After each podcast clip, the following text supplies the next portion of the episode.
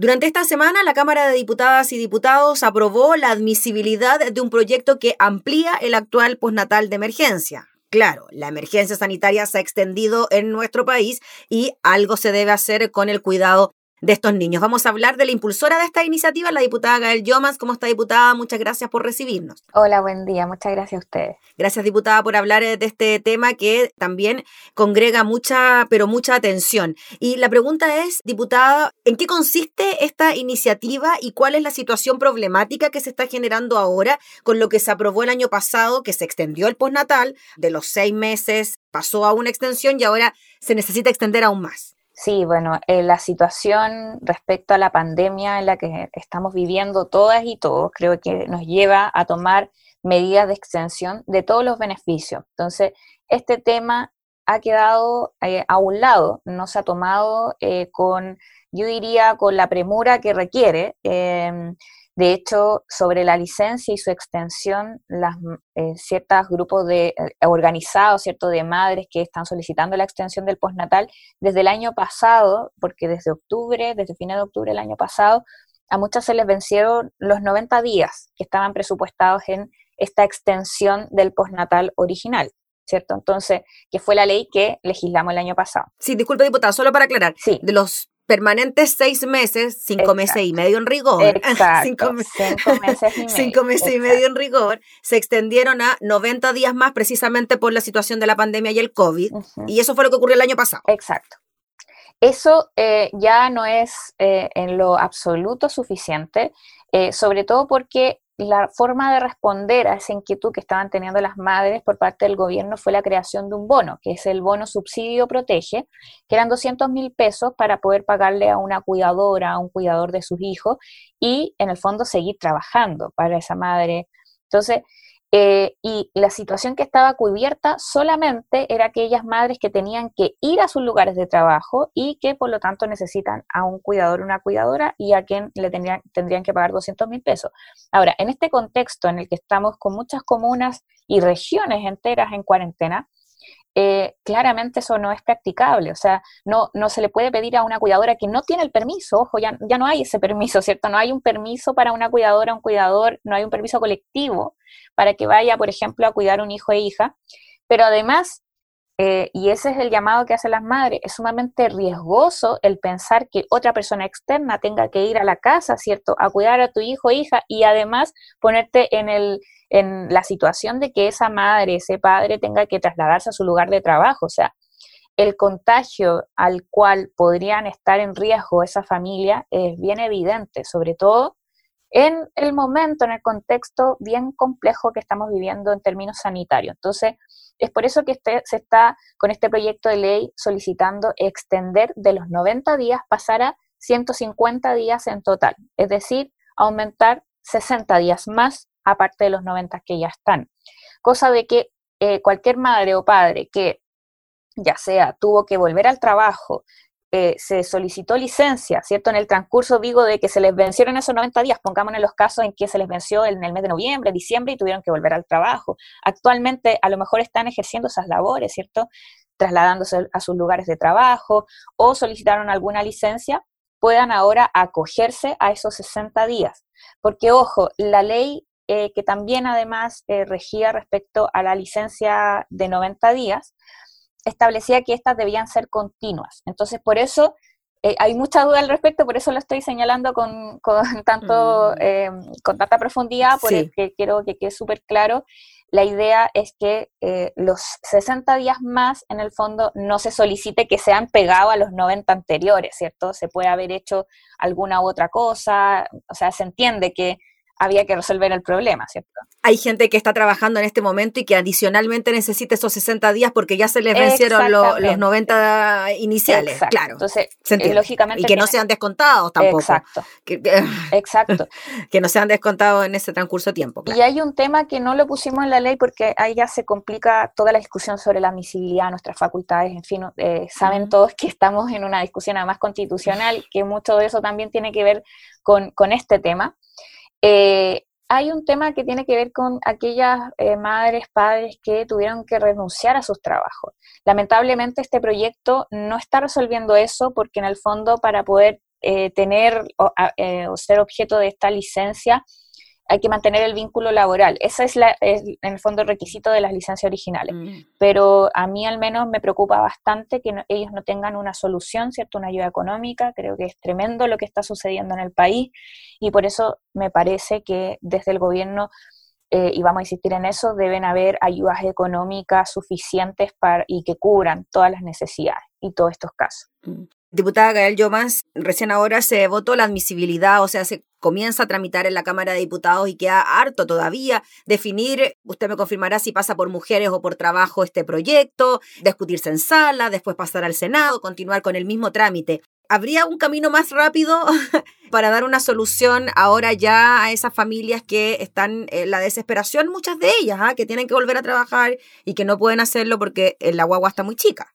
La solución más rápida, más eh, inmediata, es que el gobierno presente eh, su propio proyecto de ley o patrocina el nuestro, que sería lo mejor porque ya está presentado, es mucho más fácil, Em, y que esto, eso pueda avanzar rápido. Lo digo porque el Ejecutivo tiene la facultad de tener urgencia, ¿cierto?, a su favor, entonces puede a un proyecto de ley poner discusión inmediata y que se tramite, ¿cierto?, mucho más rápido que las mociones parlamentarias. Las mociones parlamentarias tienen un trámite mucho más largo, lo hemos visto con otros proyectos y cuesta bastante además cuando hay cuestionamiento, o sea, esta misma discusión sobre la admisibilidad se va a volver a repetir en el Senado porque el proyecto debe pasar luego de la Cámara de Diputados al Senado. Y a pesar de que lo resolvimos a favor en esta oportunidad, eh, vamos a tener este tema también pendiente y nuevamente a revisar allá. Entonces, eh, ese sería el camino más rápido, pero aún así, si eh, todavía no está la solución, ¿cierto?, por parte del gobierno, vamos a insistir.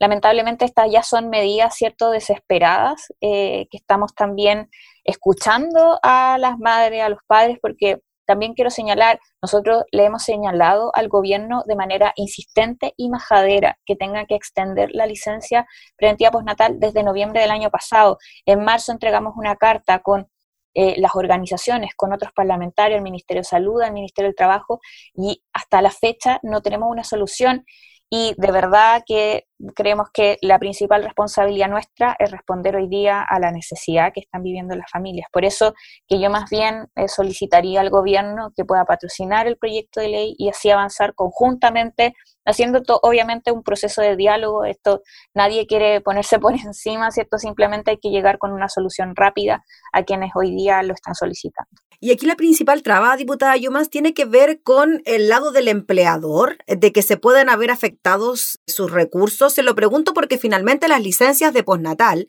las paga en parte FONASA y en parte el. Entonces, ¿dónde se produce el problema? ¿Por qué la negativa a que esto ocurra?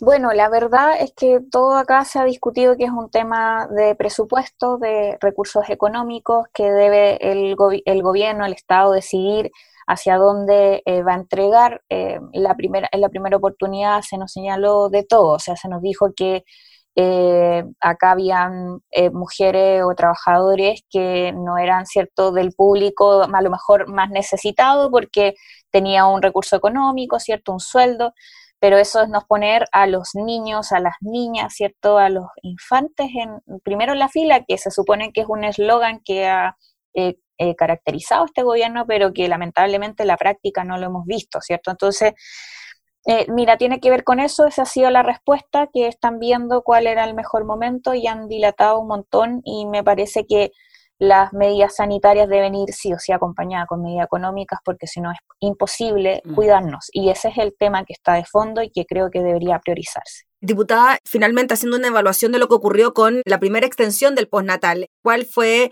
la visión que tuvieron las mamás, los papás con esta posibilidad de poder quedarse en sus casas finalmente? Resolvió un problema, entregó seguridad, tranquilidad en momentos de mucho estrés. O sea, hoy día las familias están viviendo mucho estrés porque la decisión es muy difícil. O sea, es o te quedas con tu hijo cuidándolo y pierdes el empleo y sabiendo además que en la mayoría de estos casos estamos hablando de mujeres trabajadoras eh, y hemos visto la, eh, el nivel cierto de perjuicio que ha generado la crisis, la pandemia en la participación laboral de las mujeres. Hemos retrocedido en 10 años.